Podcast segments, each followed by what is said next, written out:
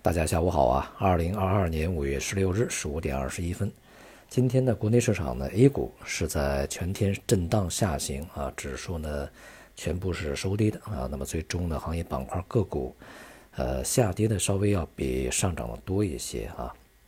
大盘蓝筹的表现还是相当低迷，而且呢，显示出资金呢在持续的流出。今天呢，这个北向资金流出呢是达到七十八亿以上啊。而且在这段时间啊，尤其是五月份以来呢，北向资金啊呈现出一个小进大出的这样一个状态啊。那么这个现象也显示出啊，资金的流出啊是在持续进行的，并没有这个出现所谓的战略性回归啊。之前有很多分析指啊，就是资金回头啊，北向资金重新的入场，大幅扫货等等啊。不能因为某一个交易日这个资金的流向来去判断啊整个一个风险市场对于资金的吸引力，而是要通过一段时间的持续观察啊，看它总体的一个资金进出的情况。今天呢也是公布了四月份的经济数据啊，总体来看呢是大幅下降，同时也是大幅不如预期啊。其中呢工业增加值是同比大幅下降百分之二点九。延续了自三月份以来啊急速下跌的这样一个状态，而消费呢更是这个非常的疲软啊，全社会的这个消费品零售总额是同比大幅下降百分之十一点一，这个数字呢是二零二零年三月以来的最低啊，换句话说呢，就是从这个新冠疫情全球大爆发以后最差的那个水平来算呢，现在啊这个是最低的。固定资产投资呢是同比增长百分之六点八，这也比市场预期的要低一些。主要呢来自于这个基建和制造业啊，其中的基建是增长百分之六点五，而这个制造业呢是增长百分之十二点二。民间固定资产投资呢是同比增长百分之五点三啊，这个数字呢相当疲软，但是也是非常不容易了啊。但是呢，这个房地产开发投资是同比下降百分之二点七。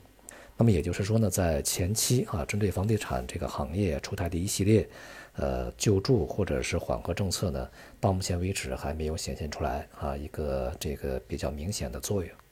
在周末呢，央行也是调降了这个首套房贷款利率啊，低于 LPR 二十个基点。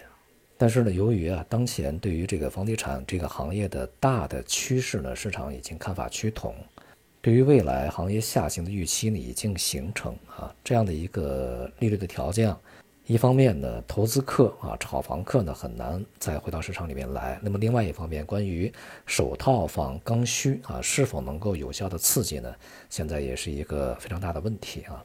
尤其是在现在收入下降、失业率飙升的情况下，更是如此。那么在这次公布的这个数据里面呢？全国的这个城镇啊，调查失业率呢是同比为六点一啊，这也是二零二零年二月以来的最高。而三十一个大城市的这个调查失业率呢，更是高达百分之六点七，这个呢是二零一八年就是我们有失业率这个数字啊统计以来的最高水平。而年轻人啊，十六岁到二十四岁这些劳动力的失业率呢，更是高达百分之十八点二啊，这个水平还是相当高的，显示出当前的就业形势还是相当的严峻啊。当然啊，就业形势的严峻呢，带来的就是收入的一个水平下降啊，收入下降呢，就带来一个消费的低迷啊，再加上疫情的封禁啊、风控这些措施呢，使消费的一个大幅萎缩，更加呢就加重了一个消费的压力。针对目前的经济形势呢，各个方面啊也在去想尽办法来去稳定经济。近一段时间呢，也出台了非常多的措施啊，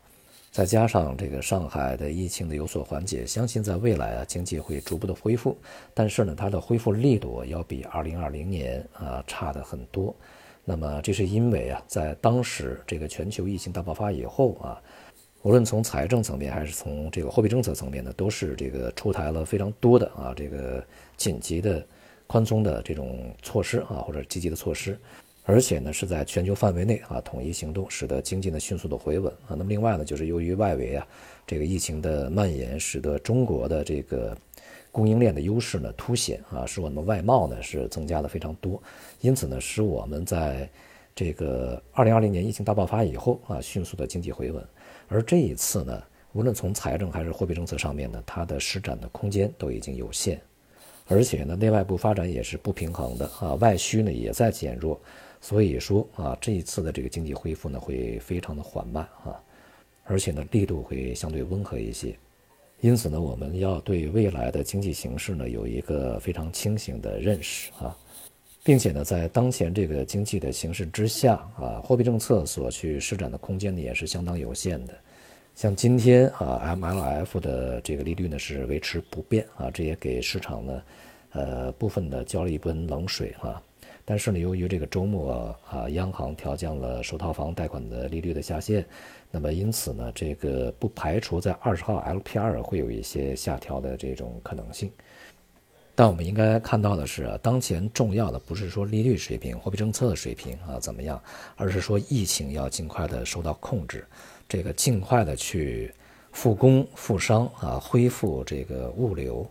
当前呢，我们无论从一些这个朋友啊啊他们的这些信息啊来看，还是从我们的切身的体会来看啊，这个上海的封禁措施呢还是非常严格的，有很多事儿是没有办法开展、没有办法办的。而在外部呢，货币政策的收紧也正在这个路上，并且呢加速的向前跑，而俄乌局势呢变得更加的这个扑朔迷离啊。当前呢，因为整个的这个进展对于俄罗斯来讲不太顺利，而且呢，这个像瑞典和芬兰啊，纷纷的也表示要去加入北约，并且现在也已经看起来啊，障碍被大多数的扫除啊。在这种情况下呢，不排除未来这个整个的战事升级甚至蔓延的可能性。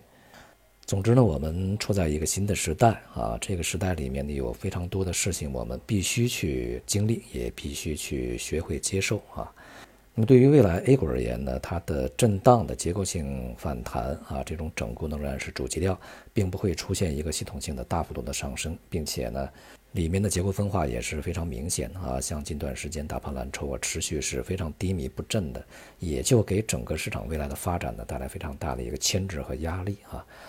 而部分行业板块的这个表现优异呢，一方面啊是一些长期的这个韧性和基本面的支持，比如说在今天这个农业板块、种植板块啊种业表现都非常强劲。一方面呢是长期的中国粮食安全啊饭碗端在我们的手里面，而且要端稳这个战略要求，它所体现的一个这个结果。而另外一方面呢，也与在近段时间，呃，像印度啊也禁止小麦出口啊，全世界的这个粮食啊相对供应比较紧张有很大关系啊。事实上呢，这一个板块啊，这个从去年到现在是一直非常稳定啊，而且在这一轮股市大跌里面，并没有受到什么。这个特别大的一个伤害啊，整体来讲还是一个在呃，我们去年称之为上台阶啊，上了台阶以后第二个台阶里面，在这个不断的整固运行，呃，未来的大体的长期方向还是非常好的。而其他大多数板块呢，是在一个反弹状态啊，也就是反弹仍然是反弹啊，只是反弹而已。但是啊，不容忽视的是大盘蓝筹的持续的这个失血和持续的一个下行的压力。这也都为未来整个的市场再度的啊这个下行探底啊，去埋下了伏笔啊。因此呢，我们对当前的市场结构性反弹仍然不宜抱以过高的这个期望值啊。好，今天就到这里，谢谢大家。